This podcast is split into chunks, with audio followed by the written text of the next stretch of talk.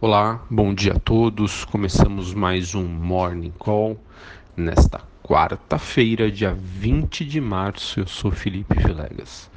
Olhando para o desempenho das principais bolsas internacionais, temos um dia aí de cautela, com baixa nas ações da Ásia, na Europa e também é, em relação aos futuros norte-americanos, esses últimos que oscilam entre altas e baixas, mas com um viés baixista.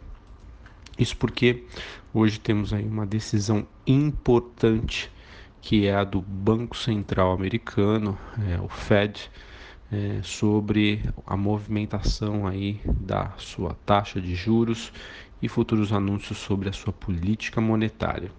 O Federal Reserve deve anunciar como e quando deve parar de retirar ativos do seu balanço para tentar acalmar os mercados globais em meio aí a dados macroeconômicos relacionados à inflação fracos, é, ligados também à economia, que em franca desaceleração, e um risco aí de ver a volatilidade disparar novamente no mercado acionário.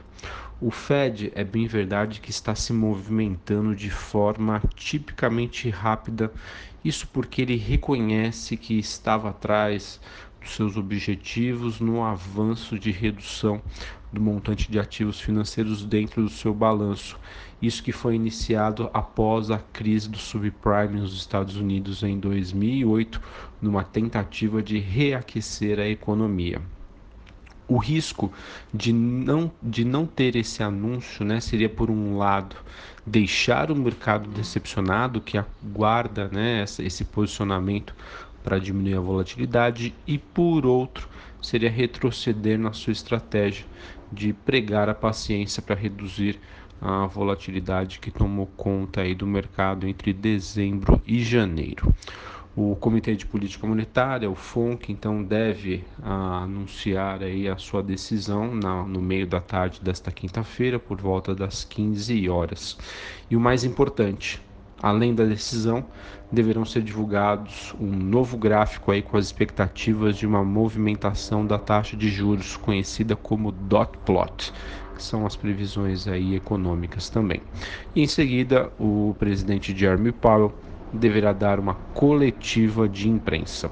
No mês passado, as minutas da última reunião do FONC, que tinham acontecido em janeiro, revelaram que todos os participantes do comitê acham que seria desejável anunciar antes é, de muito tempo um plano para parar de reduzir a posição de ativos do Fed ainda este ano.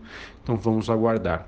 Vejam, pessoal, que não é somente a, a decisão aí sobre a taxa de juros, cuja expectativa é que fique entre 2,25 e 2,5, mas vai ser o comportamento do Fed, se ele vai reduzir ou não o seu balanço e como ele está se programando aí para manter ou elevar a taxa de juros durante 2019 é um comunicado importante e isso faz com que os investidores hoje até o momento tenham uma postura mais conservadora. É, falando especificamente aí sobre o desempenho de ativos internacionais, a gente tem um dia de queda é, para o petróleo, os metais em Londres seguem com uma leve alta, porém o minério de ferro teve uma forte baixa na China e isso acaba pressionando também as mineradoras na Europa, com a BHP e a Rio Tinto com quedas fortes. Essa movimentação acontece com após uh, o fato de que a Vale conseguiu aí autorização para retomada de algumas produções em alguns campos e isso, portanto, né, vai aumentar a oferta de minério de ferro e, por consequência, isso acaba gerando um, um impacto no preço destas mineradoras. Então, as mineradoras são destaque de baixa aí, é, nas ações, dentro das ações europeias. Bom, falando um pouquinho sobre a agenda do dia, então, hoje nós temos aqui no Brasil, meio-dia e meia, fluxo cambial semanal. 18 horas após o fechamento do mercado, nós temos aí também a divulgação da, da Selic, né, a taxa de juros, que deve aí permanecer inalterada, 6,5%. Essa que é a primeira reunião liderada pelo novo presidente do Banco Central Brasileiro, Roberto Campos Neto, é, tendo aí como pano de fundo o dilema de uma economia cuja a retomada continua lenta demais e com uma incerteza imoderada uh, em relação aos ativos globais que a gente comentou há, há, pouco. O Copom então deve anunciar a sua decisão a partir das 18 horas, imediatamente após o término da reunião.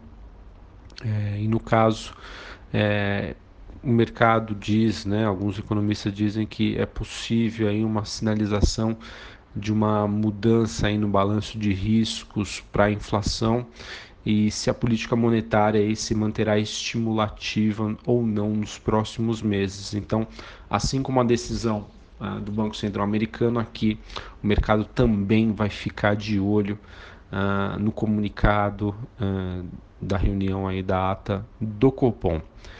Isso acontece mesmo aí com os mercados de juros futuros precificando uma chance de corte na Selic antes de dezembro. Tá? Mas enfim, também segue todo esse dilema é, quando a gente coloca aqui no, no front local, que a gente sabe que tem um, um evento aí super importante, que é a reforma da Previdência. Bom, voltando aqui para a agenda, uh, nos Estados Unidos, às 11h30 da manhã tem estoques de petróleo, às 15 horas, como a gente já comentou aqui, tem a decisão da taxa de juros por lá. Hoje também o Banco Central oferta 14.500 contratos de swap cambial para rolagem de contratos de abril a partir das 11h30. E hoje, após o fechamento do mercado, temos a Randon, a Anima Educação, a B2W Submarino, Lojas Americanas e a Lopes Brasil. Essas empresas divulgam seus números referentes ao quarto trimestre de 2018. Bom, para a gente finalizar aqui, já que a gente se estendeu hoje num tema super importante, que são as decisões dos bancos centrais aqui no Brasil, nos Estados Unidos. A gente finaliza aqui com os destaques corporativos. Tivemos o Banco Central aprovando um aumento de capital do Bradesco no valor de 8 bilhões de reais. O valor também, via uma reportagem, já diz que especula-se mudanças na BR distribuidora que poderiam apontar para uma nova oferta, uma, uma, nova oferta de ações. Isso porque eu sou novo presidente da distribuidora, teria uma vasta experiência em IPOs. Uh, ah, o valor também traz que a capitalização de subsidiárias pode ser adiada, é, perdão, pode ser uma saída para o setor privado entrar na Eletrobras, o Ministério da Economia que está estudando então uma mudança no processo de privatização da, da Eletrobras e questiona-se né, se ele poderia fazer isso de maneira separada a capitalização de suas subsidiárias. Também temos uma reportagem do Valor dizendo que a Previ, um dos maiores fundos de pensão aqui no Brasil, deve aproveitar um bom momento da bolsa para a redução dos seus ativos. Isso porque eles enxergam que a, a janela, né, o, o atingimento aí da bolsa dos 100 mil pontos abre uma oportunidade de desinvestimento, ou seja, os 100 mil pontos acaba sendo aí uma barreira muito difícil aí de ser ultrapassada ao saber que um grande fundo de pensão sempre que a bolsa encosta nessa região, acaba enxergando isso como uma oportunidade de realização de lucros. E para finalizar, o mercado ainda segue especulando né, quais seriam as cifras que poderiam é, entrar aí no caixa da Petrobras após o mega leilão do pré-sal.